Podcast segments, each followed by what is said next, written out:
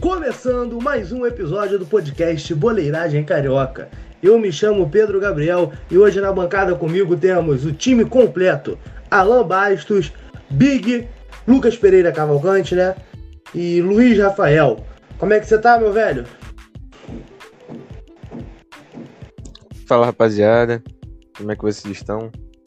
Cara, pela primeira vez eu tô vindo aqui fazer o podcast com uma visão bem positiva dos times cariocas.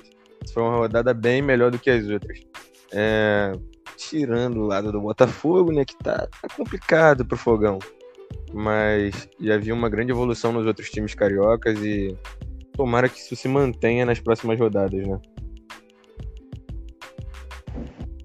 Alan Calçada, beleza? Bom dia, boa tarde, boa noite, meus amigos ouvintes. Tudo beleza, meu amigo Pedro? Feliz demais. O Vasco mostrou um futebol no mínimo decente por vai algum um bom tempo aí vai contra o São Paulo. Fiquei, fiquei bem feliz. Então vamos vamos dissecar os jogos aí, falar da situação bem crítica do, do Fogudo. Lucas Pereira Cavalcante, um monstro tático. Porra, um monstro tático que fica. Mas tudo bem. Bom dia aí para o pessoal que está assistindo, boa tarde, boa noite, depende da hora que você está assistindo. E como sempre agradecer de estar presente aí e poder comentar finalmente uma rodada positiva para a maioria, né? Menos pro querido Botafogo que não se encontra numa situação muito boa, né? Exatamente, Lucas. É, hoje a gente vai fazer diferente. Normalmente a gente começa falando do, do primeiro até o último é, carioca na rodada. Hoje a gente vai começar diferente. Vamos começar falando dos últimos jogos que foram de Fluminense Internacional ou Internacional e Fluminense e Botafogo e Fortaleza. É, vamos começar falando hoje do, do Botafogo, cara. É, eu queria falar aqui que ontem eu estava assistindo a live do Daniel Brown e o clima era realmente de velório. Tava uma situação assim, porra, mesmo eu que não sou Botafogo, tava me sentindo até mal na, na live. Um clima bem triste mesmo. A maioria da torcida do Botafogo acredito que já esteja sem esperança nenhuma nesse time. Muito chateada. É... Muitos jogadores do Botafogo já estão com contrato para vencer agora no final do ano, então o time está descompromissado, o clube está falido, a situação está muito difícil. Hoje está tendo eleição lá no Botafogo, está gravando hoje no dia 24 de novembro de 2020. É, as eleições estão acontecendo em General Severiano e o novo presidente assume em janeiro. É... Alan, Novo presidente do Botafogo vai ter muito trabalho, cara. Você acha que a SA que tava para sair há mais de um ano, você acha que ela sai? Você acha que o Botafogo vai conseguir respirar em algum momento? Como é que você vê essa situação do do alvinegro da do alvinegro do Newton Santos? Caramba, cara, que situação, né? Do Botafogo. Primeiro de tudo, é muito ruim ver, ver um clube assim, do tamanho do Botafogo, nesse tipo de situação, cara. É, tanto é, assim, em termos de, de administração, quanto em termos do que tá jogando mesmo. O Botafogo vem jogando mal. É, o técnico novo ainda não conseguiu botar as suas ideias em jogo. E mesmo conseguindo botar as ideias em jogo, o time do Botafogo não é qualificado para isso. É, pelo menos não na minha opinião.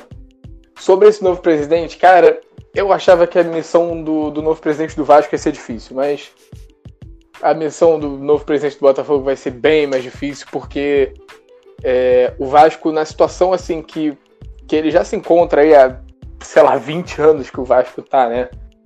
Tá na areia movediça, sempre vem alguém, e, e alguém, no caso, a torcida, né?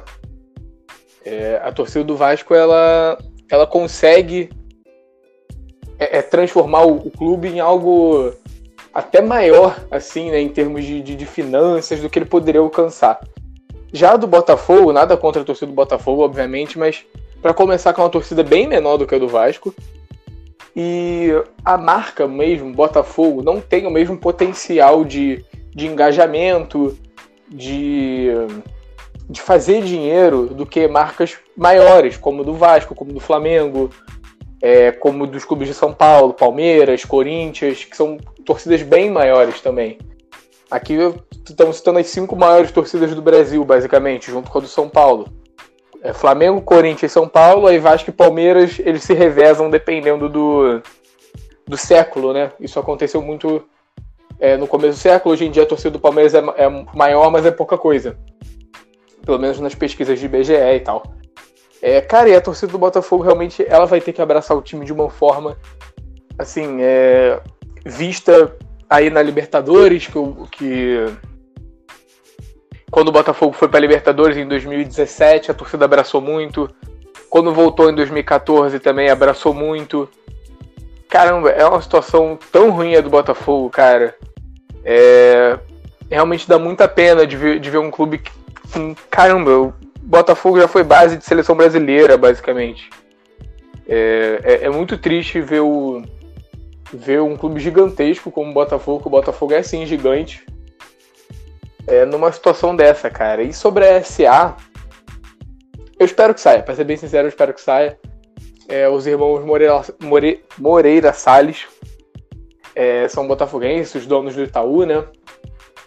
Espero realmente que eles possam injetar um dinheiro no Botafogo e dar um ânimo na torcida, porque é, realmente é, parece que a torcida do Botafogo, cara, não dá para dizer que ela desistiu, mas é, é, ela tem todos os motivos do mundo para desistir. É uma má administração muito grande, é um time horrível, é, o time não vence. Eu, eu tava vendo ontem a entrevista, do, a entrevista do, do Abel Ferreira, ele falou, né? Cara, a gente tem que ganhar 8 de 17 jogos ainda. Isso a gente tá falando de, uma, de um aproveitamento bem alto. Coisa que, assim, o Botafogo ganhou 3 nas últimas 21 partidas eliminado de Copa do Brasil, sabe? É, é, é, realmente é muito ruim. Eu espero muito que o que a SA realmente venha para botar o Botafogo nos trilhos certos, para o Botafogo chegar finalmente, né, no século 21, com, com boas administrações, bons times e que brigue de novo, que seja importante no, no cenário carioca e, e nacional. Certo, Alanzinho, você acabou confundindo aí o Abel Ferreira com acho que um Ramon Dias, né? São dois técnicos Perdão. Verdade. Abel Ferreira é do Palmeiras, desculpa. Valeu, obrigado, obrigado, meu amigo. É isso aí, Ramon Dias. Pessoal, se meu áudio tiver um pouco com barulho e tal, é porque tá muito calor, não tem como ficar com, com a janela aqui do quarto fechada. Tá tendo uma obra no apartamento aqui de cima o meu. Tem pessoal cortando grama, então eu acredito que não esteja atrapalhando muito, mas caso venha atrapalhar, é por esse motivo. E o Alan falou que a torcida do Botafogo tá realmente com esse sentimento. É, a torcida do Botafogo hoje ela tem um sentimento de impotência. Porque o Botafogo vem nessa queda de vai cair, vai cair, cai ou não cai, cai ou não cai. Se cair, se, é, se cair acaba. Vem nessa desde 2018. Em 2018 a torcida abraçou o time, o time conseguiu se safar do, do rebaixamento. Em 2019 teve um movimento Ninguém Ama Como a Gente, que é, botou 35 mil botafoguenses no, no Newton Santos apoiando o time. É, e conseguiram salvar o Botafogo do rebaixamento. E esse ano, com a pandemia, eles estão com sentimento de impotência, não tem o que fazer. A torcida organiza protesto, só que, porra, vai cobrar os caras que estão sem receber, não tem nem quem cobre dentro do Botafogo. O Mufarred sumiu, é, as pessoas lá dentro estão sumindo, é, a torcida tem medo de que o Botafogo é, vire um novo América. Então o sentimento é muito triste dentro da torcida do Botafogo. É realmente um sentimento de impotência. É... Ô Big, como é que você tá vendo essa situação do Botafogo, cara? Vocês aí que no Vasco passam por uma situação política conturbada há alguns anos já. É... Tem um clube assim como o Fluminense com muitas dívidas, só que a gente tem um diferencial do Botafogo que a nossa torcida é maior, a gente tem uma capacidade de arrecadação maior. Como é que você vê essa situação do Botafogo? Você acha que ela pode. que ela acaba se assemelhando um pouco com a do Vasco, com a do Fluminense, ou é um negócio à parte que é muito mais preocupante? Cara, a situação do Botafogo é muito complicada, cara. Principalmente nesse está com pandemia de a torcida não poder mais ir pro estádio, cara, é, é muito complicado. O Botafogo tá simplesmente afundado em dívidas, mais até do que o Fluminense e Vasco. E olha que o Fluminense Vasco tem. O que mais tem é dívida, tá? Então é, é, muito absurdo, cara, a situação do, do Botafogo. E como você mesmo citou, nos anos passados a torcida abraçava e conseguia tirar. É, mas esse ano não vai poder, porque é impossível. O máximo que a torcida pode fazer é fazer igual a torcida do São Paulo fez no jogo contra o Flamengo, de ir pra frente do, do, do Morumbi, mas ia sofrer muita crítica porque ia estar tá completamente errado de fazer isso no meio da pandemia. E, cara, é, tá, cara, é muito complicada a situação do Botafogo. Eu vi alguns pós-jogo de torcedores que são é, da mídia independente do Botafogo no YouTube. É, falando que, cara, não, não acreditam mais, simplesmente já, já entregaram. É, tanto eles, os torcedores, quanto a, a, os jogadores, eles não veem mais por vontade. É, o... Então tá muito complicado, cara. O Botafogo, ele. Não sei nem que se, o que, que vai acontecer se o Botafogo cair.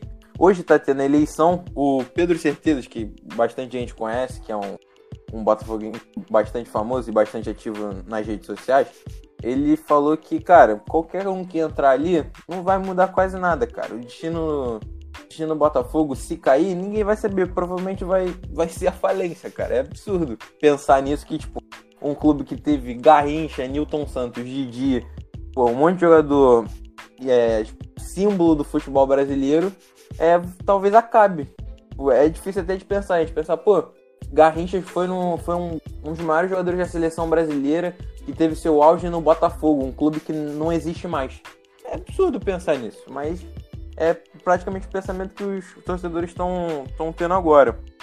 O Alan falou da SA, do, que espera que saia, eu acho muito. Quer dizer, eu não sei como é que tá a situação da SA dentro do Botafogo, mas pelo que eu vi as últimas notícias sobre, é que, cara, tá. Como, como tudo no Botafogo, tá muito complicado, cara. É absurdo. É, o projeto da SA de começo era arrecadar dinheiro para poder pagar as dívidas.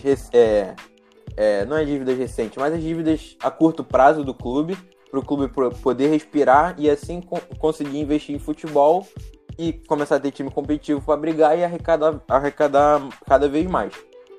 Essa era o, a proposta da SA do. Acho que é a Laércio, do, do advogado que mont, fez o plano todo. Só que acaba. A, alguém, não sei quem foi, alguma parte de dentro da diretoria do Botafogo, mudou o projeto da SA. Que era para arrecadar dinheiro para pagar dívida, ia ser arrecadar dinheiro para poder investir em futebol. E nisso, é, ter time competitivo, pagar é, e assim, conseguir arrecadar, arrecadar mais, ganhando títulos e pagando as dívidas. Que para mim é o, é o, pior jeito possível de se resolver um problema. Que esse, esse tipo de resolução se assemelha muito a que o Levenciano quer fazer no Vasco. Que é pegar dinheiro, investir no futebol e torcer para que o time dê certo e ganhe títulos e assim arrecadar bastante dinheiro para poder ir sobrevivendo. É muito parecido com o que o Cruzeiro fez. É, o Cruzeiro montou vários super times que ganharam títulos e a gente vê como é que o Cruzeiro está hoje em dia.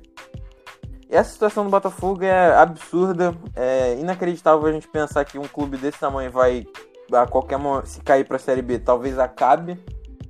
E dentro de campo a gente também vê praticamente a mesma coisa, um time que apático, que não consegue que não consegue vencer Antes o time empatava muito, agora não consegue nem empatar mais. Jogadores que tinham. que a própria torcida considerava bons jogadores estão jogando pessimamente, como Benevenuto e Vitor Luiz.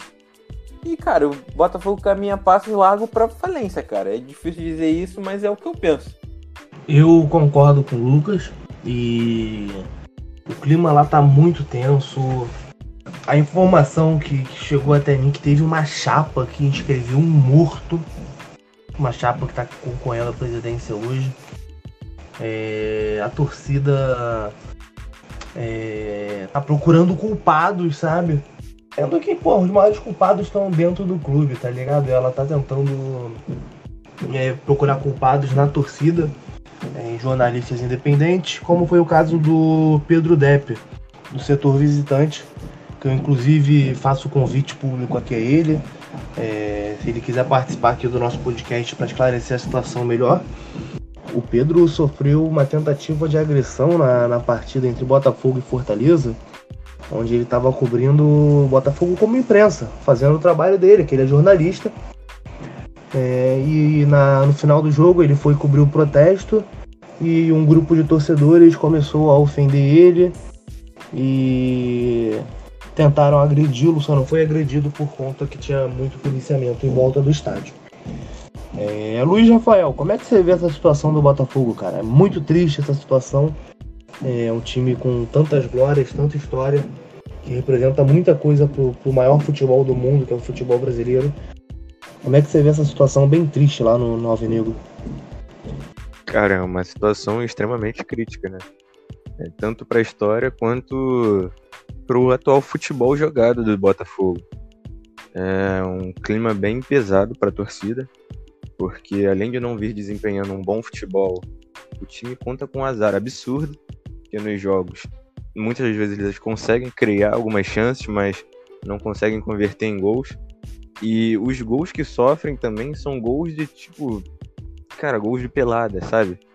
Nesse último jogo é impressionante ver a jogada que o Romarinho consegue fazer no meio de três zagueiros do Botafogo e a bola acaba sobrando pro, pro um outro atacante só com só tipo empurrar a bola pro gol. É, é um futebol realmente de nível muito baixo, com pouquíssimas vitórias, que é o principal é o principal quesito de desempate né, na tabela do Brasileirão. Então, até se eles conseguirem uma boa pontuação na hora de, de fazer esse desempate com os outros clubes já fica complicado porque tem muito poucas vitórias. E essa questão do, da, da presidência, da gestão do Botafogo, acho que é o que mais influencia tanto no, no futebol quanto nessa briga contra a torcida. Porque é um trabalho muito mal feito que fizeram, tanto em contratações quanto na gestão. O clube hoje está afundado em dívidas, afundado. E por isso, talvez a maior preocupação dos torcedores hoje não seja nem o rebaixamento, mas sim cair e no fim das contas acaba ficando igual o Cruzeiro, de você não saber se o time volta. E essa questão do time continuar na Série B influenciaria bastante no time, por, no, na gestão do clube, porque como ele já não tem dinheiro com essa cota de Série A, com uma cota de Série B correria um grande risco do time acabar. Essa é a maior preocupação dos torcedores hoje a maioria dos botafoguenses que eu conheço, até mesmo as grandes personalidades como o Pedro Certezas, que o, o Big citou aí um pouco antes, a preocupação deles é essa. Eles falam, olha, o, o, maior risco não é o clube cair para a Série B. Com isso a gente tipo já a gente ficaria triste, obviamente, mas é uma coisa que daria para aceitar pelo futebol jogado pelo Botafogo esse ano. Mas a questão é, tipo, o clube acabar, cara acabar um dos maiores clubes do, do Brasileirão. É impressionante que a diretoria tenha deixado o, o Botafogo chegar numa situação tão crítica como essa. Então é extremamente complicado você pensar que um clube tão grande, ainda mais é, tipo, um clube tão grande para o cenário carioca, ele já é enorme para o cenário brasileiro, mas no cenário carioca principalmente. E você pensar que o clube pode cair e acabar é, é triste demais. Triste demais mesmo.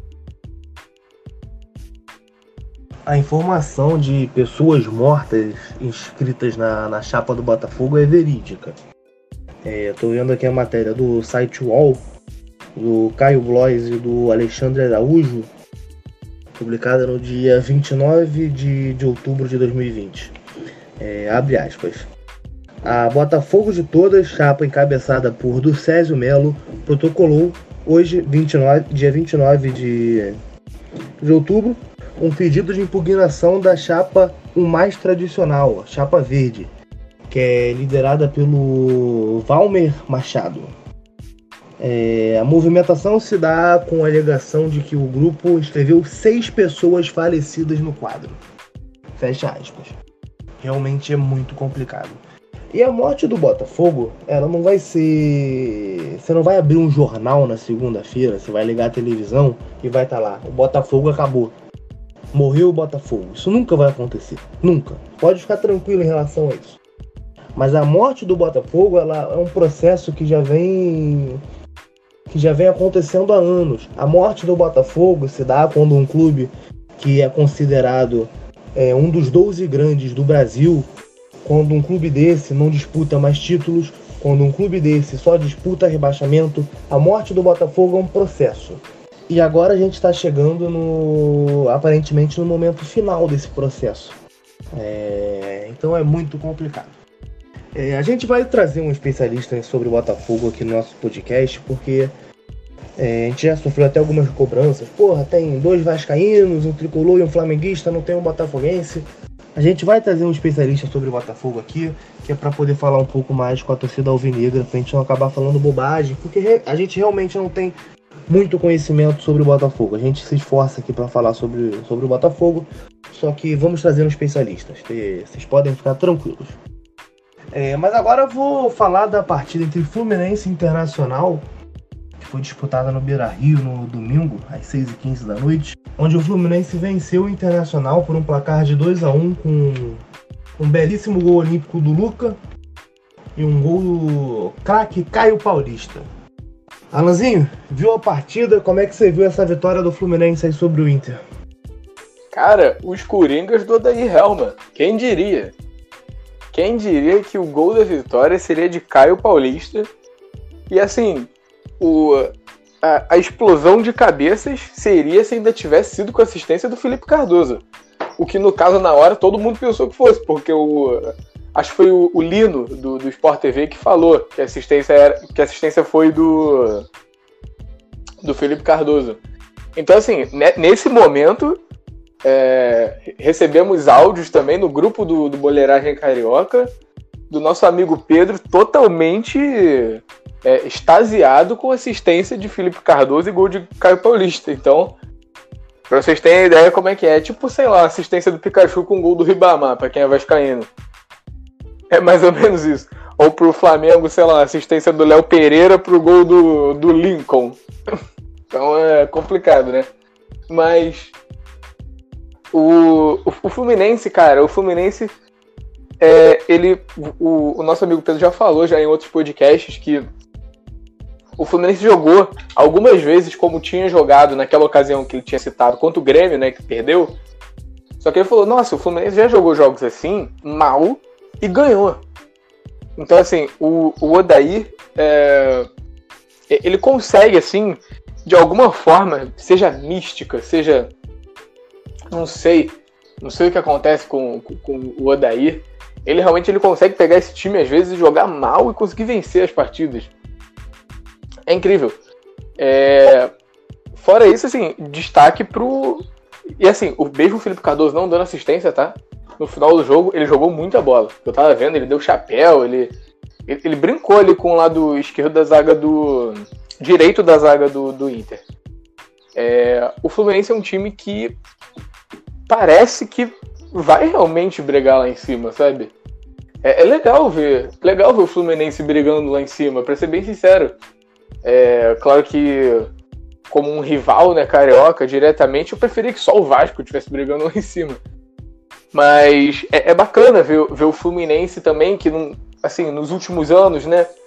Pô, vem de boas campanhas, mas é, algumas outras situações, é, algumas situações bem ruins, tipo, pô, eliminado de Copa do Brasil, aí, pô, não consegue pegar uma liberta aqui, aí vai mal em Sul-Americana. É, eu, eu acho que assim, o, o, Fluminense é muito legal de ver o Fluminense lá em cima também brigando. É bom que dá uma diversificada, né? Ultimamente Pô, eu tenho certeza que ninguém aqui tá satisfeito com, ultimamente, assim, sei lá, nos últimos 10 anos do Campeonato Brasileiro, é, nós tivemos aí três, três cariocas vencendo, sendo foram duas vezes o Fluminense. Ganhou em 2010 e 2012. O Flamengo ganhou ano passado, mas assim, nós tivemos quatro anos, quatro ou cinco anos, de só Palmeiras e Corinthians ganhando. É, acho que foram quatro anos, eles alternavam, era, era, foi Corinthians, Palmeiras, Corinthians e Palmeiras. É, a gente gosta de ver os cariocas lá em cima também. Então é, eu, eu fico bem feliz, para ser bem sincero, do, do Fluminense tá, tá, tá, conseguindo aí chegar meio que à força, meio que no misticismo do, do papai Odair, né? Meio que nesse misticismo, nessa coisa meio doida, assim. É, eu acho super bacana mesmo. É, fico muito feliz, para ser bem sincero.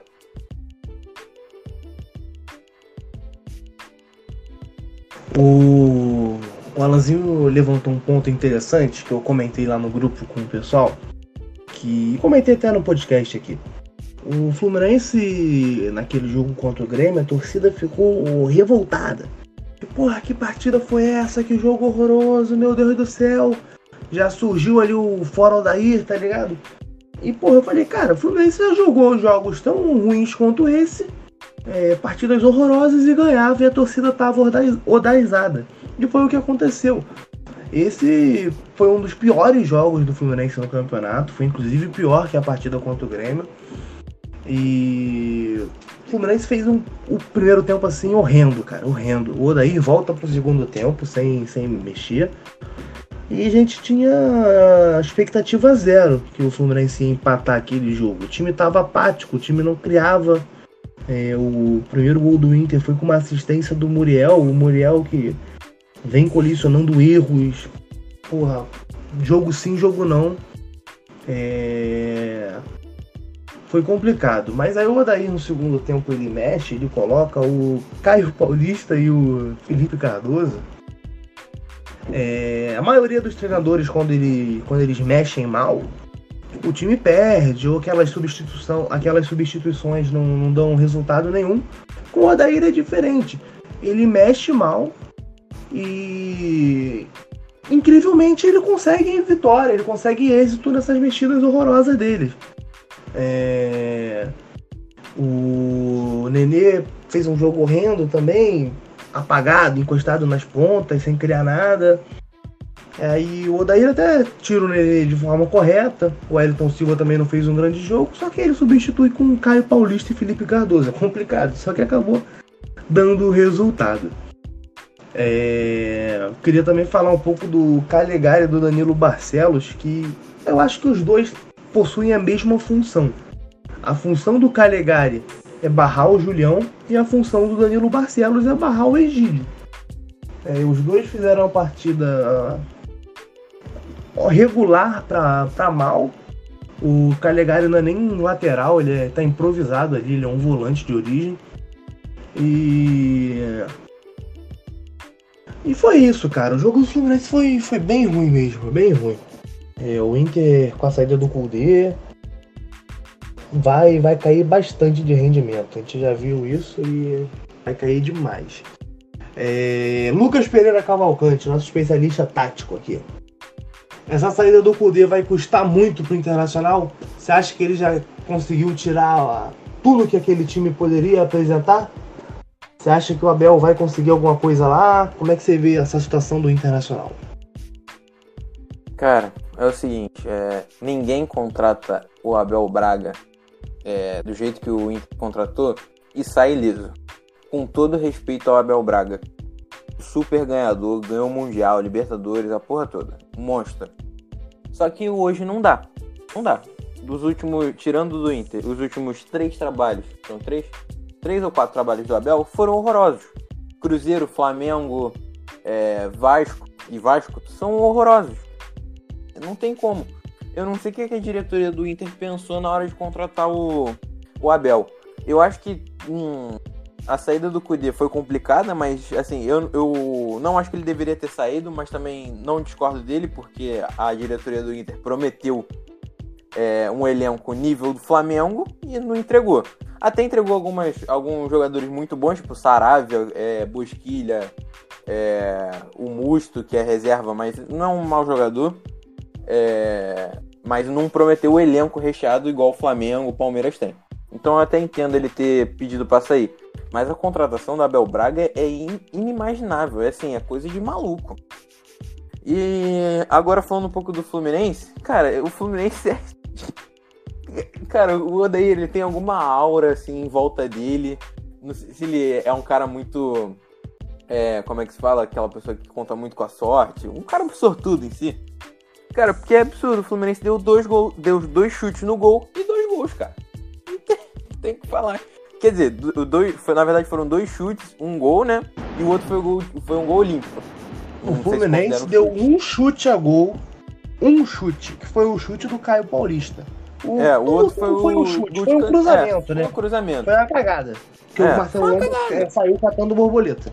Outro negócio, o é, goleiro reserva do Internacional, se eu sou ele, eu já tinha rescindido o contrato há muito tempo. O goleiro reserva do Internacional o Danilo, Danilo Fernandes, que é um, é um bom goleiro. Eu já teria, já teria rescindido há muito tempo, porque o Marcelo Lomba não dá. É tipo o Muriel.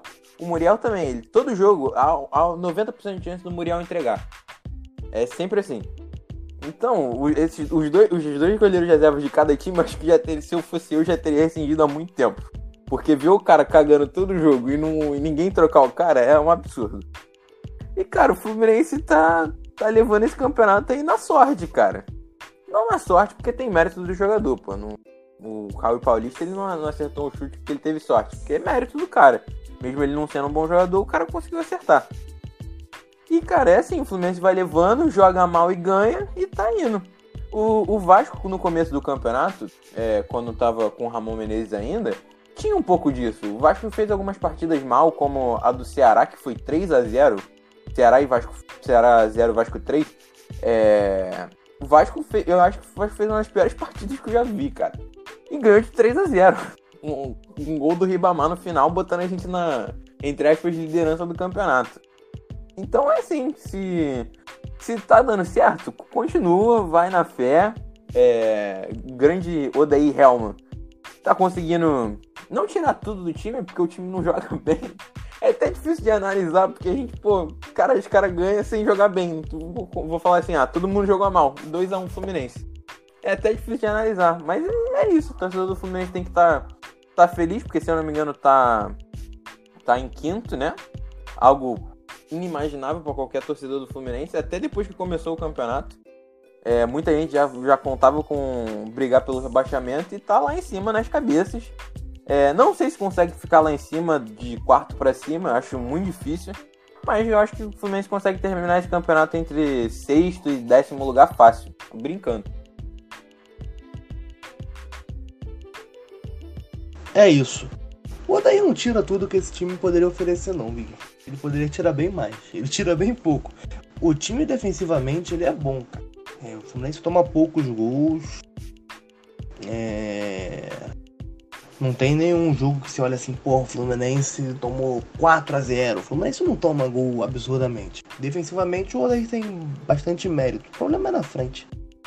É, falar do Fluminense é até meio chato, cara. Todo jogo é a mesma coisa. O Fluminense não consegue fazer uma partida boa, tá ligado? Eu nunca achei que o Fluminense fosse brigar pra, é, pra cair esse ano, tá ligado? Achei que o Fluminense tinha elenco sim pra, brinca, pra brigar ali por, por um oitavo lugar, sétimo. E tá, minhas expectativas estão se confirmando, até um pouco melhor. Mas, Luiz Rafael, você falou no, em algum programa aí que eu não me lembro agora qual foi, que o Fluminense tinha sim capacidade para brigar em cima por Libertadores, pré-Libertadores. É, como é que você viu esse jogo entre Fluminense e Internacional? Fala pra gente. Cara, como você disse, esse foi disparado uma das piores partidas do Fluminense. É, o time não criou nada, não conseguia finalizar gol, não conseguia levar perigo para o gol do Internacional. É, eu concordo muito com o Big quando ele falou essa questão de que o Odair conseguiu extrair mais do que esse time realmente poderia render. Porque, cara, eu acabo discordando um pouco de você nessa questão da defesa. A defesa realmente não toma muitos gols. Mas isso aí já é um mérito do técnico, porque se você for parar para prestar atenção nas peças da, da defesa do Fluminense, o Lucas, claro, que vem sendo tipo um dos principais zagueiros do time, fazendo gols e até mesmo só na defesa meio. E o Nino, o Nino eu até acho razoável, tipo um, um zagueiro de razoável para bom. Mas o Lucas, claro, não tem nenhuma passagem boa em nenhum time. Não Lucas Claro, que, passou, que ele é de um dos melhores. Perdão. Lucas Claro, que é um dos melhores zagueiros do Brasil. Respeitem ele. É, o Lucas Claro Você- passou o você primeiro turno inteiro. falar uma coisa dessa já seria uma loucura, porque em nenhum time que o Lucas Claro passou, inclusive tipo Curitiba, times mais fracos, ele era unanimidade assim. Lucas Eu Claro passou o primeiro Odair é turno inteiro sem tomar um drible. Aí, olha, olha, olha esse dado. Eu já acho que é tipo grande mérito do Odair conseguir fazer isso. Até também olhando para as laterais do Fluminense, que são terríveis. O Danilo Barcelos é odiado em todos os clubes que ele passou. todos, sem, tipo, sem exceção. Todos os clubes que o Danilo Barcelos passou, ele é odiado. Tanto no Botafogo, quanto no Vasco, quanto no Fluminense. Até na Ponte Preta, que ele teve uma boa fase. Mas muito fraco. O Egídio, não preciso nem falar, né? O Egídio é um jogador amado pelas grandes torcidas. Por mais que ele seja um cara bem vencedor, ele coleciona passagens horrorosas por, por grandes clubes. É, a lateral direita, eu não acho o Calegari um jogador ruim.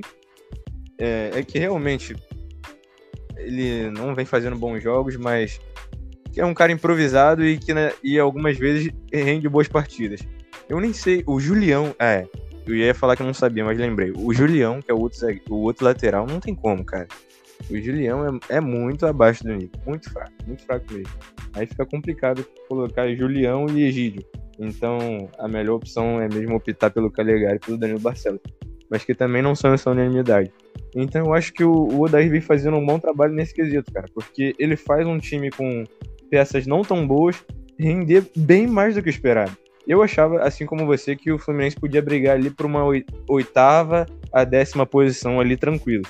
Mas o time tá brigando por Libertadores, tá ali no G4 bem à frente, mostra que o Odaí vem fazendo um excelente trabalho, cara. É uma coisa que ninguém esperava. Eu acho que nem o torcedor mais otimista do Fluminense esperava que ele fosse fazer uma campanha tão boa quanto essa, com peças não tão boas. E falando um pouco sobre essa questão da saída do Cudê do Internacional e do trabalho do Abel Braga, é, acho que dispensa comentários, né? O Abel Braga, em cinco jogos, eu acho que ele perdeu quatro e ganhou, ganhou um jogo, tipo, ali naquela aquele jogo sofrido, na luta, e no fim das contas acabou sendo eliminado da competição. Foi o jogo contra o América Mineiro, que eles ganharam de 1 a 0 mas foram eliminados nos pênaltis. E o Kudê, na minha opinião, também extraiu um trabalho. Fez um trabalho muito bom, conseguindo extrair mais do que aquele elenco, na minha opinião, rendia. É, muitos jogadores ali, bons jogadores como Galhardo, como Patrick, Edenilson, tipo, estavam rendendo muito, muito mesmo. O Galhardo, por exemplo, estava fazendo gol todo jogo, né? E agora, com a saída do Kudê, já deu uma caída boa. É, eu não acredito que o Inter tinha um elenco tão forte assim para, por exemplo, fazer frente a Palmeiras, Flamengo e Atlético Mineiro. E ele estava fazendo no começo, era o líder. Mas que agora, até mesmo antes da saída do cu dele, já vinha em uma em um ritmo decrescente, né? Vinha caindo muito seu rendimento. Mas que com a chegada do Abel Braga não só caiu como despencou. Tá, tá terrível, terrível mesmo a situação do torcedor colorado, porque o Abel Braga, nos seus últimos trabalhos, foram trabalhos horrorosos. E agora no Internacional vem fazendo mais um. Certo. O Danilo Barcelos é aquilo, cara. A única função dele é barrar o Egídio. É, mas é isso.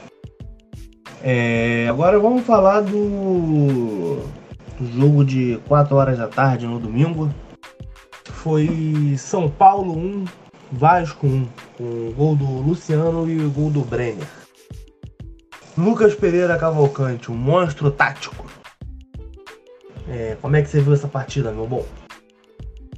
É, corrigindo aí que você falou gol do Luciano e gol do Brenner.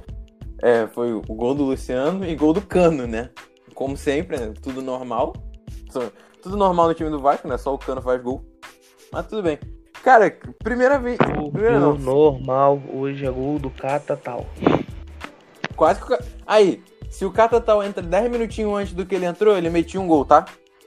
Previsão, era previsão depois do jogo, mas ele metia um gol.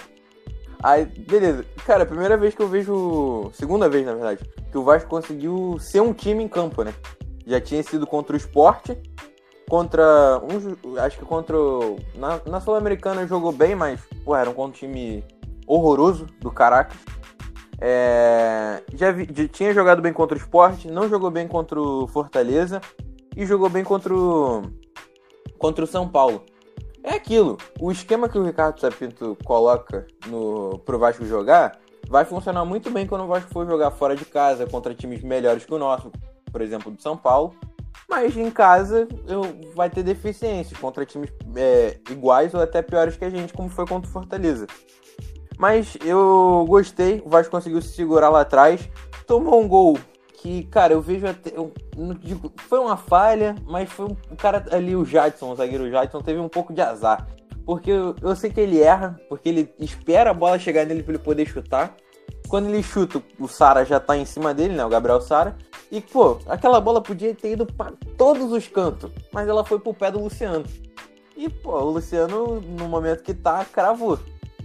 É, o Vasco fez uma boa partida. O, o Lucão, que é um goleiro que a torcida do Vasco já vem pedindo bastante no, no gol do Vasco, é, foi seguro, fez uma, uma defesaça frente a, é, cara a cara com o Brenner, que poderia ter dado a derrota pro Vasco. Né? Ali seria o 2 a 1 do, do São Paulo e dificilmente o Vasco conseguiria reverter. É uma defesa ali com o pé cara a cara. E vem se mostrando um, um ótimo goleiro que o Vasco tem na base. E que agora tá no profissional. É... A zaga do Vasco foi bem, como, como já vencido, o Vasco nos oito jogos do Ricardo Zapito tomou, se eu não me engano, cinco gols, cinco ou seis gols. E se a gente for pegar, é, um gol contra o Corinthians, que a gente tomou no finalzinho, que era um cruzamento de Everaldo, a bola desvia no Henrique entra, e o gol contra o Palmeiras, que é um pênalti, que era uma partida defensivamente, do, é, por parte defensiva do Vasco vinha sendo boa, e que é um pênalti que o Fernando Miguel pega e o cara, o Luiz Adriano no rebote faz o gol. Então, se a gente contar esses 5, 6 gols aí, que eu não tenho o número certo, o Vasco tomou, sei lá, 4 gols assim que deveria ter tomado. Os outros dois foram quase que na, na sorte, barra deficiência, um pouco até de deficiência técnica dos jogadores. Então é, ele arrumou, o Ricardo Sapinto arrumou muito bem a zaga. É, a linha com os três zagueiros do Vasco é muito boa, porque o Vasco tem até os zagueiros titulares são bons. A zaga titular para mim tem que ser Castan, Miranda e Ricardo Graça. Nas laterais, Neto Borges e, e Léo Matos. Neto Borges nem, nem chegou a jogar nesse jogo, jogou o Henrique que não fez aquela partida maravilhosa, mas também não, não comprometeu. Na, no meio, ali, é, ele joga com, com os dois volantes. É, eu, eu não sei como é que. Se o Marcos Júnior chegou a barrar o Andrei. Porque o Andrei não vinha fazendo boas partidas, como vinha fazendo com o Ramon. É, aí nesse jogo ele foi reserva no jogo contra o São Paulo. E entrou o Marcos Júnior que fez uma, uma partida ok. É, o Marcos Júnior nunca vai ser o jogador para decidir jogo, nunca vai ser o jogador para dar um, um, passe como o Andrei faz, mas ele também não compromete. O Léo Gil é titular indiscutível desse time. O cara tá em todos os lugares do campo, arma jogo, rouba bola e é um jogador já experiente, é, já pensando em, na Sul-Americana. E na frente a gente tem o Cano, que eu não tenho nem mais o que falar. O maluco tem 19 gols no ano. É, sei lá, acho que 40 e poucos por cento dos gols do Vasco é feito por ele.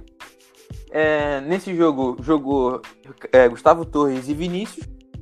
Vinícius fez uma péssima partida. Eu acho que o Vinícius ainda não está pronto para ser profissional do Vasco. Eu acho que ele tem que voltar para a base, porque é um jogador ainda em formação. É um jogador que toma todas as decisões erradas, tanto de passe quanto de chute, drible. São todas as decisões dele er-, são erradas. O Gustavo Torres deu assistência para o Cano e jogou bem, só que ainda está fisicamente muito, muito abaixo. É, cansou muito rápido. E agora falando um pouco do Ricardo Sapinto, eu, ah, eu não sei se vocês chegaram a ver a entrevista pós-jogo dele, dele pedindo para nós torcedores é, abraçar esse time. Porque não, a gente não. A gente criticar os jogadores, óbvio que todo mundo vai criticar. Mas não é eu xingando o Ribamar que o Ribamar vai virar o Pelé. Não é eu xingando o Marco Júnior que ele vai virar o Iniesta. Então ele, ele fez um. Ele pediu meio que até como o Luxemburgo fez ano passado, é, para a torcida poder abraçar o time. Porque não vai mudar, vai ser esse time até fevereiro. E vai, a gente vai ter que ir com esse time até o final do ano. Ele pediu ele para a torcida apoiar o time, não criticar tanto como vem criticando na, nas redes sociais, como, como fizeram com, com o Thales Magno. O Thales não vive um bom momento e muitos torcedores estavam indo nas fotos do Instagram dele simplesmente para xingar o moleque. Um moleque com 18 anos, uma das maiores promessas do Vasco, e tinha gente xingando o moleque. O moleque teve que é, desativar os comentários da, da, das fotos porque não aguentava mais ser xingado. Então ele fez esse pedido para a torcida, uma parte da torcida abraçou, ele chegou até a fazer uma hashtag no Twitter, que não pegou muito, mas eu acho que é, o Vasco agora só vem evoluindo cada vez mais com o Ricardo Sapinto. E vamos tentar sair dessa, né? Agora a gente tá na zona de rebaixamento. é, por causa do jogo de ontem, do, do Atlético Goianiense que ganhou. Mas eu acho que o Vasco consegue, consegue sair dessa. É, Quinta-feira já tem jogo na Sul-Americana contra o Defensa e Justiça lá na Argentina. É, se o, dependendo de como for jogar, dá para o Vasco ganhar, dá para sair com um resultado positivo de lá e tentar seguir na, na competição sul-americana.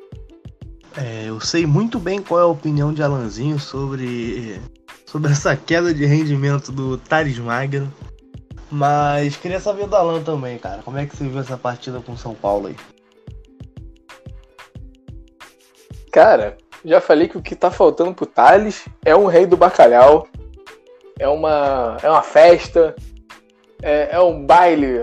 Sim, é claro que não na pandemia, né? Obviamente. Mas.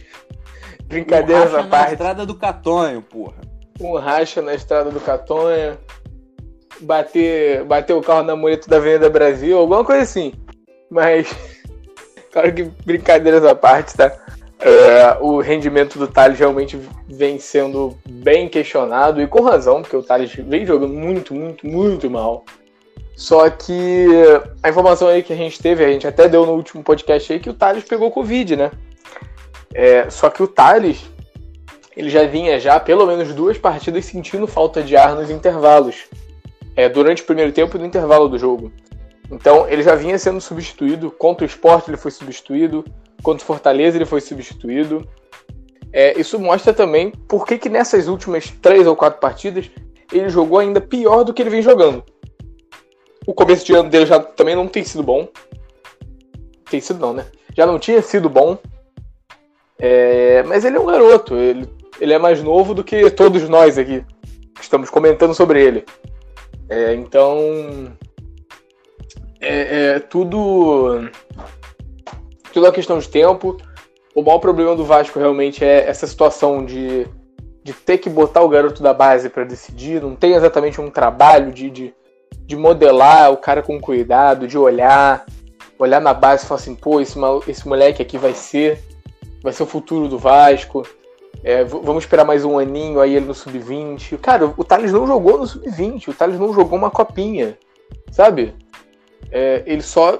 Ele saiu do sub-17 e foi direto jogar com um homem já de 30 anos na cara. Então, assim, não é normal isso daí. É claro que existem jogadores que conseguem fazer isso e render, mas são raros os casos. O próprio, o próprio Vinícius Júnior, que, que hoje em dia é uma grande promessa, hoje em dia ele tem 20 anos. Quando ele subiu no da, da base do Flamengo, ele era contestado porque ele tomava muitas decisões erradas. Ele não, ele não conseguia competir direito com, com muitos zagueiros, com muitos laterais. É, só que assim, tem que ter a calma.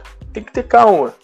E pelo amor de Deus, né? Não vamos chegar na, na rede social do garoto e, e xingar, né? Isso, pô, pelo amor de Deus, torcida vascaína, não vamos fazer isso aí. Isso é ridículo. Imagina, imagina você tá lá no seu, no seu trabalho, você, sei lá, você é um contador, aí fica cinco, cinco pessoas na janela do teu prédio assim te xingando. É mais ou menos isso. Então, é, pô, vamos com calma, vamos com calma. É, e sobre a partida, é, Germán, Ezequiel, Cano. É isso. Germán Cano. Não tem, assim, é, se, se tem como falar um, uma coisa boa que aconteceu no Vasco esse ano é o Germancano. E se tiver que falar duas, é Germancano e Martim Benite. É isso. São jogadores incríveis. Eu, assim, eu fico feliz só de falar o nome deles, cara. Que jogadores espetaculares. É, dão a vida em campo. O Cano, cara, que visão de jogo absurda que o Cano tem. Teve uma bola que ele recebe do, do Henrique na lateral, cara ele já vira o corpo e já dá de primeira pro Pikachu lá do outro lado. Só que o problema é que ele deu essa bola pro Pikachu, entendeu? Não foi pra um jogador bom. Aí o Pikachu foi se embananou todo com a bola, perdeu a bola e por sorte ela, o Vasco ainda conseguiu escanteio nesse lance. Mas aquilo ali é um lance, cara, que se fosse assim, com um jogador um pouquinho mais qualificado, um jogador um pouquinho mais agudo, o Vasco tinha uma grandíssima chance de ter sido o gol ali, porque era um contra um, basicamente. É, cara, o Germancano é incrível, sério. Que jogador absurdo. O Lucão, que estreia. Estreia não, né? Que ele estreou contra o Botafogo no Carioca, mas. era um time todo reserva do Vasco também, todo da base. É, Pode-se dizer aí que essa foi a, o batismo dele no profissional. Que estreia boa, que estreia segura. É, ainda precisa melhorar alguns pontos, obviamente, mas ele é muito novo. É, tô, assim, eu tô animado com, com o Lucão. É, o Léo G é um monstro, joga muito, joga muito, corre demais. E o, o Big falou do, do Marco Júnior, o Marco Júnior é exatamente isso. Ele não é um jogador espetacular. Dificilmente ele faria parte de um, de um, de um elenco que fosse brigar por tudo. Mas assim, cara, ele é um jogador muito, muito ok, sabe? É, é, difícil eu lembrar, assim, eu não consigo lembrar pelo menos, é claro que deve ter, mas não consigo lembrar de uma partida horrorosa que o Marco Júnior fez, sabe? Ele, ele controla bem o meio campo e tal, ele dá um certo ritmo, ele, ele, é, ele é lento, só que é, ele se posiciona bem na hora de marcar.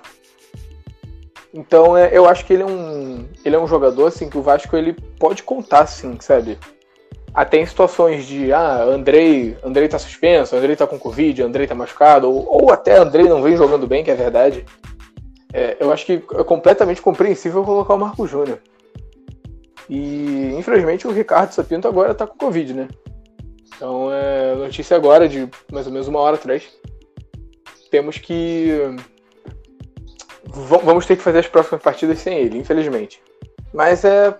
tô vendo uma melhor assim.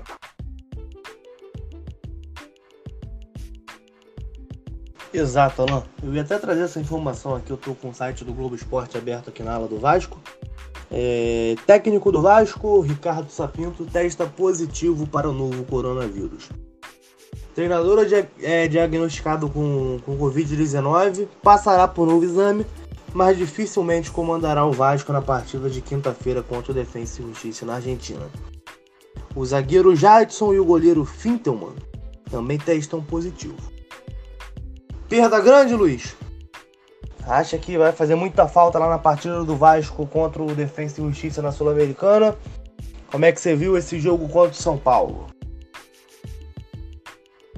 Cara, eu achei uma partidaça do Vasco. É, e sim, eu acho que vai fazer muita falta o Ricardo Sapinto ali na beira do campo. Que, cara, uma coisa que a gente pode perceber do, do perfil dos torcedores, dos torcedores, dos treinadores portugueses, são essa hiperatividade deles na beira do campo. É, até mesmo quando o Vasco ganhava o jogo e tipo, tava no melhor momento, o Ricardo Sapinto não deixava de cobrar um minuto. Ele ficava ali em cima, ele chegava na beira do campo, ele gritava, ele reclamava com os jogadores quando erravam as finalizações, ele cobrava para o time sair com a bola rápido, fazer aquela transição do, da defesa para o ataque. Então, ele com certeza vai fazer muita falta aí nesse jogo contra o Defesa. E, tipo, detalhes da partida. É, como eu disse, gostei muito da partida do Vasco.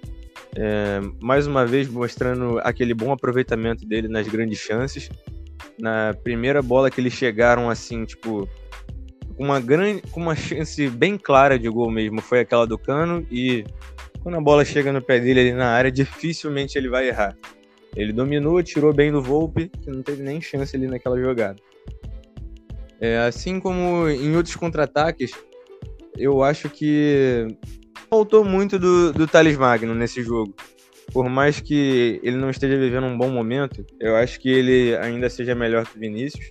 Também concordo com o Big, o Vinícius não fez uma grande partida e, na minha opinião, ele tomou algumas decisões erradas ali que poderiam ter matado o jogo até mesmo no primeiro tempo.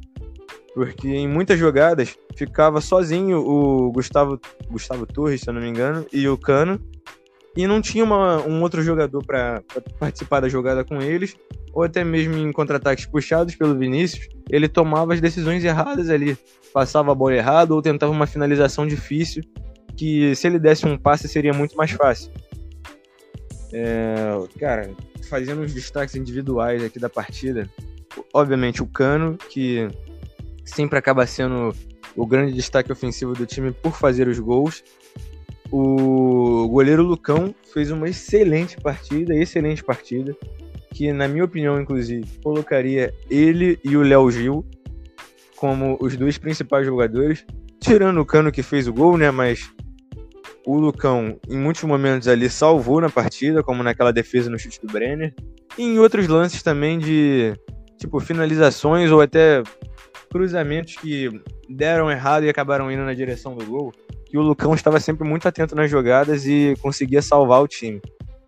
O Léo Gil, cara, é impressionante como o Léo Gil tomou conta do meio-campo do Vasco. Ele tá em todos os cantos do campo. Ele, tanto na defesa quanto no ataque, tá sendo um jogador, tipo, perfeito. Ele chega, rouba a bola e dá o passe já agudo lá na frente pro jogador tentar finalizar pro gol. Ele tem uma visão de jogo muito boa, um tempo de bola perfeito na marcação. Então, cara, excelente jogador, Léo Gil. Vem fazendo boas partidas, assim como nos últimos dois, como nos dois últimos jogos, ele, na minha opinião, já tinha sido um grande destaque.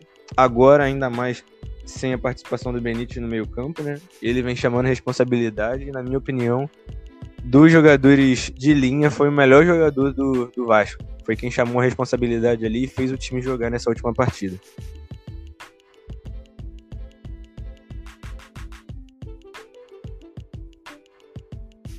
Certo, Luiz.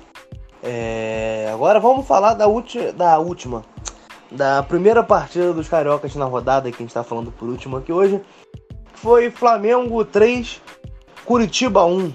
Esse 1 que acabou é, destruindo meu cartola, porque, porra, botei dois defensores do Flamengo e perdi o saldo de gol.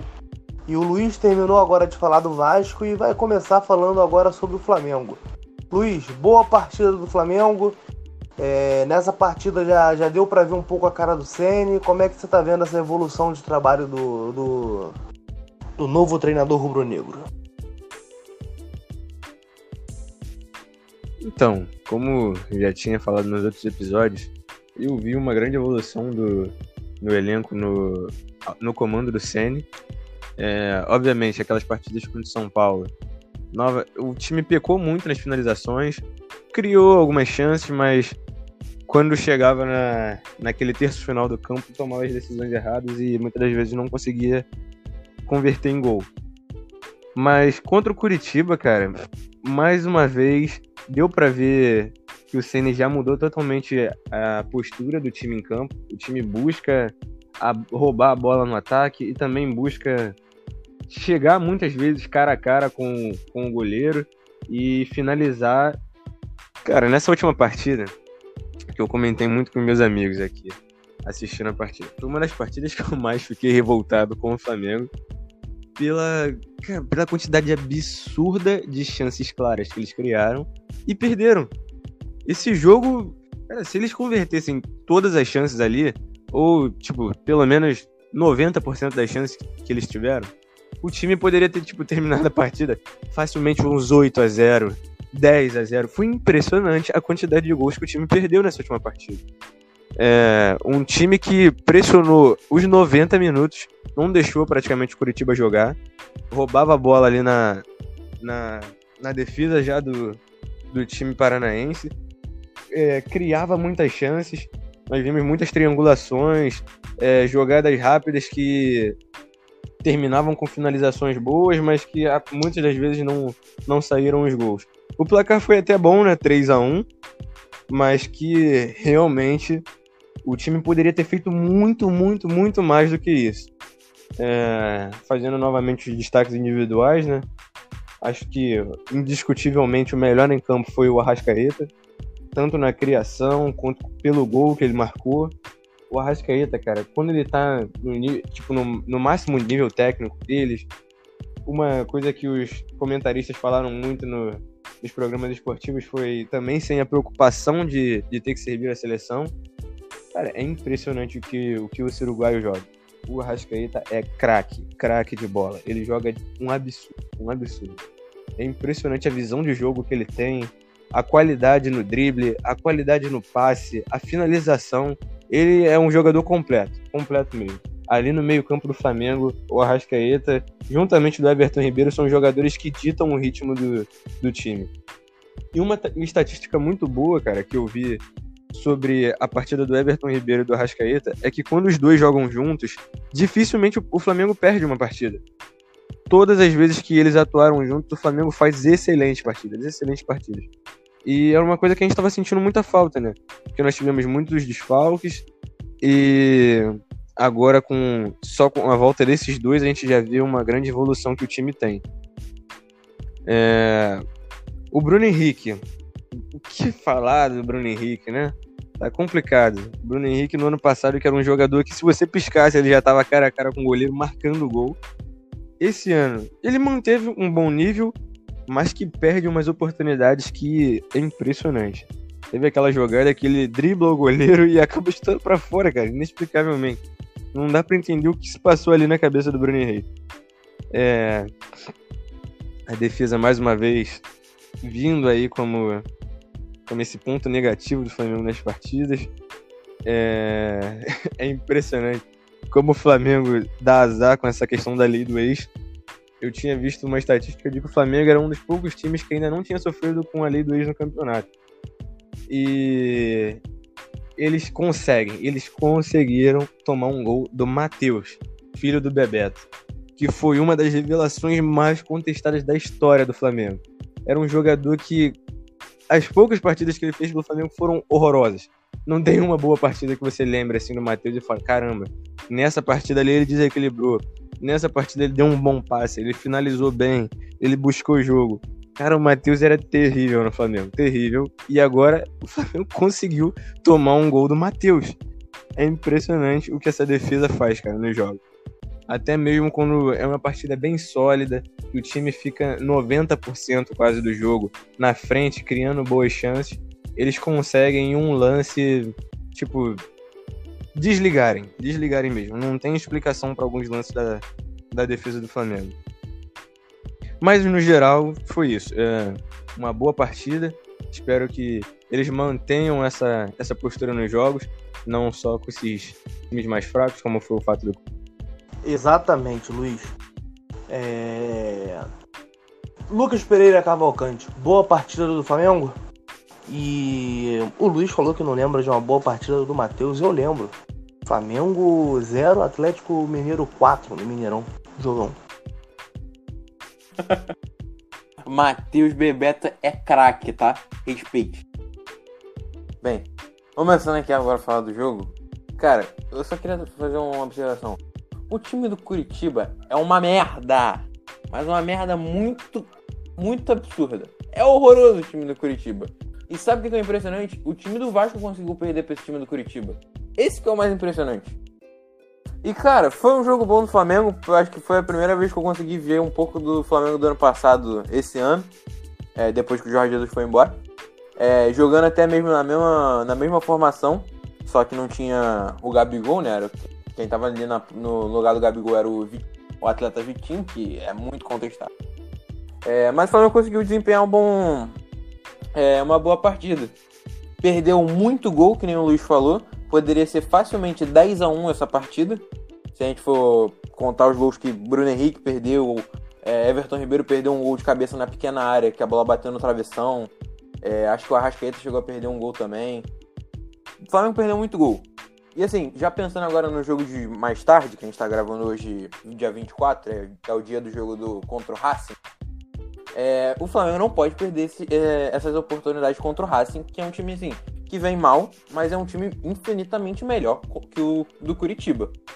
É, não pode perder e não pode tomar gol como tomou gol de Matheus Bebeto. Não pode. Principalmente que nem o, igual o Racing, que tem o Lisandro Lopes, que é um, um atacante que já é mais velho, já tem, se não me engano, 39 anos, mas que é muito bom de bola. É... E, cara, se o Flamengo não ficar ligado, não pode perder a chance que perdeu contra o Curitiba e não pode é, jogar mal na defesa como vem jogando. Se, é, assim, se o Flamengo der mole, não conseguir fazer os gols e tomar gol lá, lá, e tomar gol do Racing, fica complicado, porque o time do Racing é um time experiente. Não vem jogando bem, mas o Flamengo também não vinha jogando antes. Então, cara, vai ser um jogo dificílimo pro Flamengo hoje mais tarde. É... Agora, voltando a falar um pouco do jogo, o cara, o Arrascaeta, ele é simplesmente é absurdo. Ele, eu, para mim, ele é craque, craque de bola, absurdo. E ele tem um, uns, uns lances ali de genialidade absurdo, como tem o Everton Ribeiro. E, cara, eu não sei como que nenhum time europeu, até mesmo antes do Flamengo, não veio aqui tirar o Arrascaeta do, do Cruzeiro e até do próprio Flamengo. Cara, não sei como que esse cara não tá na Europa, mano. Eu acho que é um, é um desperdício assim, de talento absurdo. Esse cara facilmente jogaria no, num Everton da vida, é, sei lá, num, deixa eu ver, um Sevilha, jogaria fácil, fácil, fácil. Ele é muito bom de bola. Eu, eu, a, tipo, eu acho que o, muita gente acha que o Everton Ribeiro é o melhor jogador no Brasil hoje. Eu acho que é o Arrascaeta. Mesmo o Everton Ribeiro indo para a seleção, sendo camisa 10, eu acho o, o jeito de jogar do Arrascaeta me agrada mais do que o do Everton Ribeiro. E, mano, quando, e que nem o Luiz falou, quando os dois os dois estão juntos, o Flamengo não, não perde. Porque quando um não tá, acaba ficando muito muito no, nos pés do outro a criação. Quando o Everton Ribeiro não tá, a criação fica toda por Arrascaeta. Porque os outros ali não são jogadores para criar. O Vitinho não tem capacidade tanto de criar. O, o Bruno Henrique é a mesma coisa, o Gabigol é a mesma coisa. Então sempre acaba sobrecarregando um dos dois. Mas quando os dois estão juntos, é um poço de genialidade absurdo, cara. É absurdo. Realmente são dois excelentes jogadores, eu concordo. O Everton Ribeiro teria vaga fácil num, num Sevilha da vida, num Everton. Jogaria até num Tottenham, sei lá. Eu acho que é um jogador de altíssimo nível. É...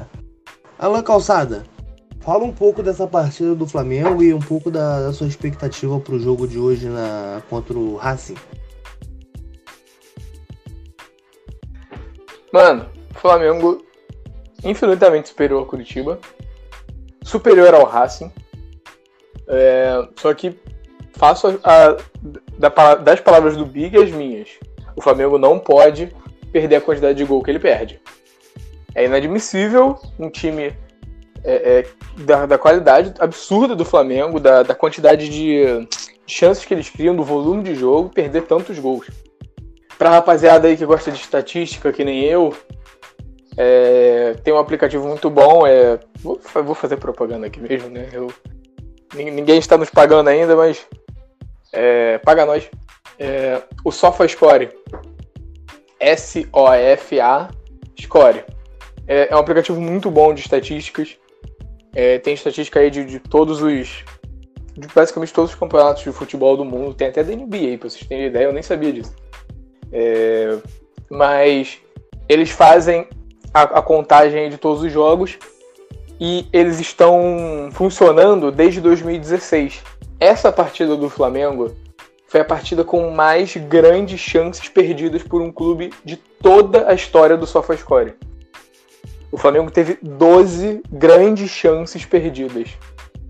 E assim, o critério deles para grandes chances, assim, são grandes chances mesmo. É cara a cara com o goleiro, finalização dentro da área, sem, sem muito bloqueio, é cabeçada sozinho, é tudo isso. São realmente grandes chances.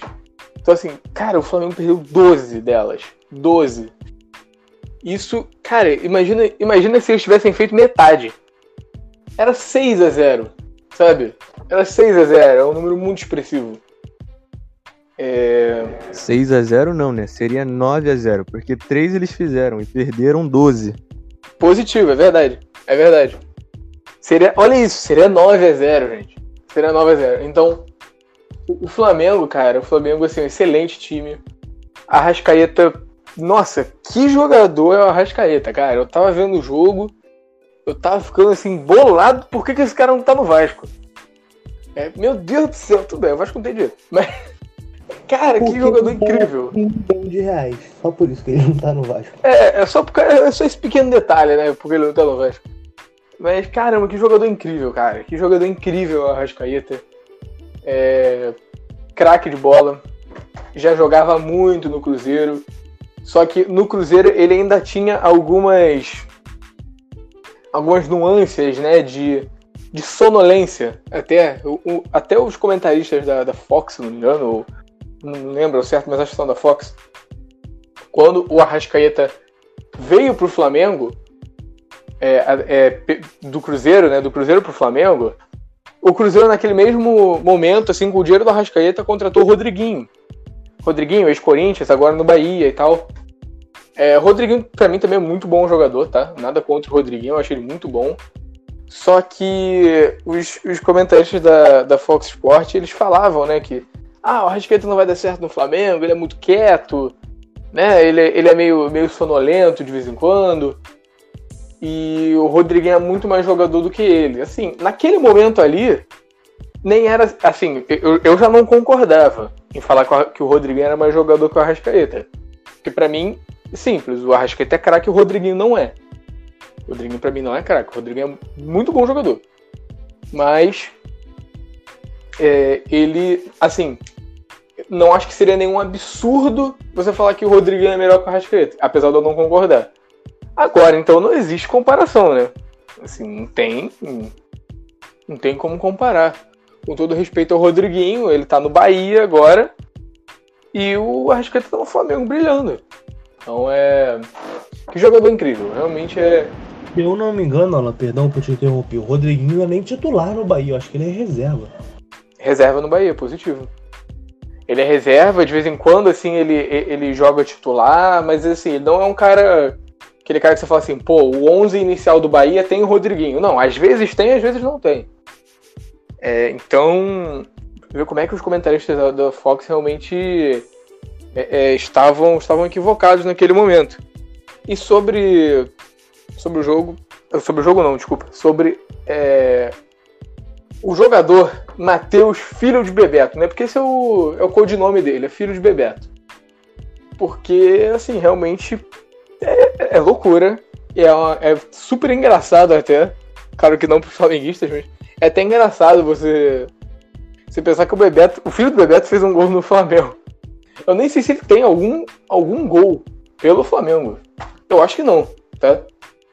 É... Depois aí nos comentários da, da nossa postagem vocês podem, vocês podem corrigir se eu, se eu estiver errado, mas eu acho que ele não tem nenhum gol. Aí é muito engraçado. Primeira partida que ele vai fazer contra o Flamengo, ele mete gol, né? Não comemora e tal, beleza, respeito. Mas é, a zaga do Flamengo realmente tá de brincadeira, né, cara? Levar um gol assim, de um jogador bem fraco tecnicamente, né? E realmente o time do Curitiba é muito fraco. Com o passe do Giovanni Augusto, tá? Passe de Giovanni Augusto. Contestadíssimo. Contestadíssimo, mas que eu coloquei ele no cartola. Eu também. Coloquei ele. Sete pontinhos pro pai. Sete pontinhos pro pai.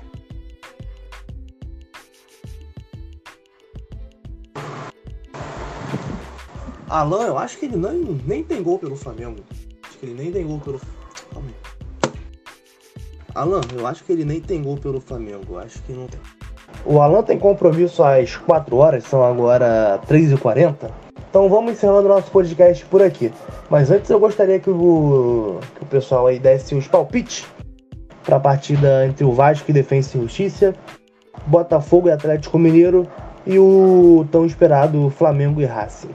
Começando pelo Lucas Pereira Cavalcante, o famoso Big. Bem, começar aqui pelo, pelo jogo de hoje, né? Flamengo e, e Racing e Flamengo, né? Cara, eu, eu não faço a mínima ideia de quanto vai ser esse jogo. Porque, assim, o Flamengo vem de uma vitória. É, é, não uma vitória significativa contra o Curitiba. Que é uma merda. O time do Curitiba é uma merda. E o time do Racing não é uma merda. Então, eu acho que vai ser 2 a 1 Flamengo. Porque o Racing não vem bem. O time do Racing é pior que o do Flamengo. Eu acho que o Flamengo ganha, 2 a 1 Jogo quarta-feira, Atlético Mineiro e Botafogo. Coitado do Botafogo, né? Mas vamos lá. É, Atlético Mineiro que vem de surto de Covid, né? Vários jogadores com Covid, se eu não me engano, até o São Paulo tá com Covid. Mas eu vou botar ali 3 a 1 ou 3 a 0 pro Atlético Mineiro. 3 a 0 E é, Defesa e Justiça e, e Vasco, cara. Eu não conheço nada do time do Defesa e Justiça. Mas eu acho que. Mano, eu vou botar. Cara, 1x0 Vasco. Gol do cano. Acabou. 1x0 Vasco. É o que eu quero. Luiz Rafael, seus palpites? Cara, meus palpites bem parecidos com o do Big, pra falar a verdade. É... O time do Flamengo teve uma boa vitória, né? Teve um bom desempenho aí nesse último jogo. Então acredito que venha. Tipo, embalado, né? Vem, venha com, com mais confiança para essa próxima partida. Enquanto o time do Racing vive um momento completamente diferente, né? Nos últimos jogos, acho que quase todos foram derrotas para o Racing e derrotas feias. É, eu acredito num 2 a 0 na partida do Flamengo e Racing. E na partida do Vasco eu também acredito que seja 1 a 0 para o Vasco. Também um gol do Cano. Botafogo e Atlético Mineiro, seu palpite? Isso, isso, desculpa. Acabei esquecendo. Na partida entre Botafogo e Atlético Mineiro. Cara, eu acho que não. Uma partida complicada pro Botafogo, porque é contra o Atlético, né? Mas que também não tá completamente com aquela força total, porque vem sofrendo com um surto de Covid no clube. Mas eu ainda acho que o Galo ganha, cara. Eu acho que vai ser 1x0 pro Galo. Alan Calçada, seus palpites e se preferir já pode também dar seu parecer final para para que a gente possa te liberar aí por causa do teu compromisso. Muito obrigado, meu amigo. Então já vou dar meu parecer final aqui já. É, muito obrigado a todos pela audiência. Curtam, comentem, compartilhem, por favor. Isso ajuda muito a gente. Estamos num, num começo de caminhada e toda ajuda é bem-vinda, todo feedback é bem-vindo. É, agradecer ao pessoal aí da, da minha lista de transmissão do WhatsApp, que nos seguiu no, no Twitter. Nós ganhamos aí um, acho que uns 15 seguidores, eu acho, de ontem para hoje, com, com, o pessoal que, tá, que, eu, que eu botei na minha lista de transmissão. Então, muito obrigado, tá? É, não vou citar nomes aqui, porque eu também não lembro de todo mundo. Mas muito obrigado. E sobre os palpites, Cara, o time do Flamengo é, é melhor do que o do Racing. O Racing não costuma ter vida é, é, assim, facilitar para brasileiros, para ser bem sincero, pelo menos nos últimos anos não, não tem ajudado a gente. É, mas eu acho que o Flamengo consegue sair sim com a vitória. Ainda mais que, se eu não me engano, o Gabigol foi relacionado à partida. Então já é algo assim. Pô, poder contar com o Gabigol, nem que seja ele vindo do banco no segundo tempo, já é de extrema ajuda. Então, eu acredito que realmente vai ser 2 a 1 pro Flamengo. Atlético Mineiro e Botafogo. Eu vou eu vou apostar Lazarão, hein? Vai ser 1 a 0 Botafogo. Coisa de maluco isso aí, hein? Coisa de maluco. Porque o, o Galo, ele realmente é o Galo doido, é, mete 4x0 no Flamengo, ganha de 4x1 do Vasco. Tudo bem que deu muito difícil. É, mas assim, perde para times muito piores. Isso é muito engraçado. Inclusive, a derrota do Galo faz parte de uma das três vitórias do Botafogo no campeonato, né? Por isso. Sim, é verdade. No primeiro turno foi 2 a 1 se eu não me engano, lá no Engenhão. É aquele momento que tinha sido a primeira vitória do Botafogo no campeonato depois de sei lá quantas rodadas. É, então, eu acho que o Botafogo vai repetir a dose. Vou botar 1x0 aí, eu sei que é coisa de maluco isso daí, mas 1x0 fogão. E eles vão conseguir, assim, dar uma respirada. Eles vão poder tirar, como gosta de dizer meu pai, tirar o nariz da merda. É basicamente isso. É... E sobre o jogo do, do meu gigante da colina, é, o time do Defensa é, é, é, forte, é um bom time. É treina, o treinador é o Crespo, ex-jogador da, da Argentina, caracaço de bola também, jogou em diversos clubes, jogou em seleção. É, é um time que gosta de, de sair jogando, é, é um time bem, bem forte, bem técnico. Só que não vai dar pelos não. Vai ser 2x1 um Vasco. Você, vai ser um gol do Cano e outro gol do Germán. É isso.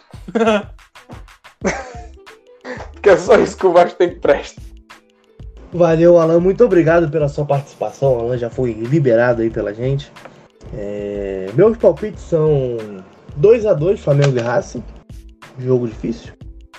Botafogo e Atlético 3 a 1 pro, pro, pro Galo. E Vasco e Defensa e Justiça 1 a 0 pro Vasco. Gol do, gol do Cano, não tem? Não tem o que contestar. É, Lucas Pereira Cavalcante e Luiz Rafael, o parecer final de vocês dois aí rapidinho pra gente, pra gente terminar esse episódio.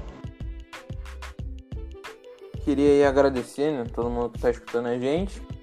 Que, e que essa próxima rodada, tanto de Libertadores e Sul-Americana, quanto de Brasileiro, até mesmo pro final de semana, seja muito melhor para nós cariocas, né? Espero que o Vasco ganhe do, do Defensa e Justiça, que o Flamengo é, não seja humilhado pelo Racing, coisa que eu acho difícil. E o Fluminense. Eu, o Fluminense joga contra quem no final de semana? Que eu não sei. Nem eu sei agora. Eu acho que a compra por. Red Bull. Red Bull Bragantino.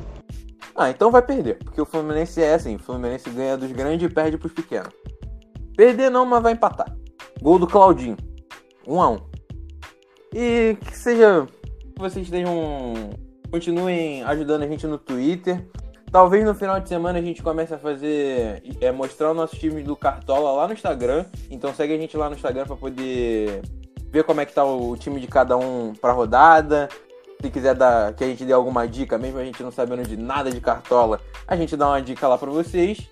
E é isso, segue a gente no Twitter também, comenta lá o que, que vocês querem é, dar dica, é, feedback, que nem o Alan falou, para ajudar a gente a continuar nessa caminhada. Luiz Rafael. Ah, agradecer também, rapaziada, pela audiência, pela divulgação que vocês têm feito da página, ou até mesmo pelas pessoas que começaram a seguir a página e têm começado a acompanhar agora. É, é sempre um prazer estar aqui comentando com vocês, levando esse conteúdo aí. E vem novidades aí na página, como o Big falou.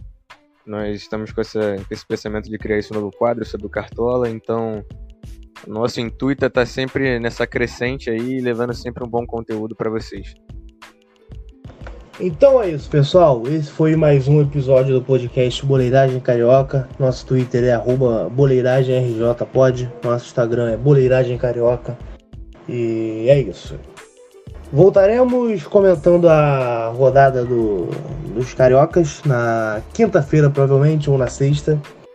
E, e é isso. É, esse foi mais um episódio do podcast Boleiragem Carioca, o podcast que não tem compromisso nenhum com a parcialidade. Um abraço e valeu!